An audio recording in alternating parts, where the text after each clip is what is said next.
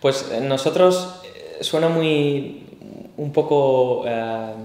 bueno, un poco americano, ¿no? un poco peliculero, pero es cierto, cuando estábamos ahí en la sala y, vimos la convocatoria, estaba con mis dos socios y el proyecto era pues un proyecto todavía muy incipiente, pero es verdad que nos miramos y dijimos, tenemos que presentarnos porque vamos a ganar seguro.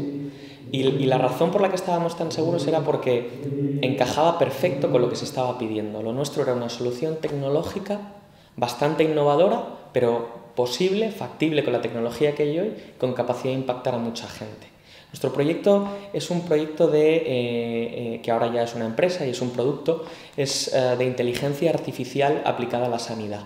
En definitiva, es eh, un, un, un motor, un robot que es capaz de leer lo que los médicos escribimos en las historias clínicas de los pacientes, pero no en 10, ni en 100, ni en 1000, sino en cientos de miles o millones de ellas, y extraer conocimiento depurado. Y ese conocimiento se puede poner en manos de otras personas, médicos, otros profesionales sanitarios, para tomar decisiones en tiempo real.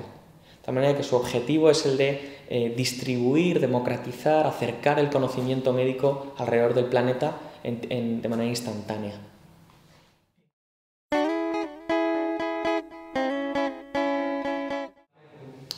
Bueno, Medroom, además de que le hemos pegado un lavado de cara y ahora ha cambiado de nombre y se llama Sabana, eh, pues está muy avanzado, va muy bien, tenemos ya bastante gente trabajando con nosotros, ingenieros, programadores, lingüistas,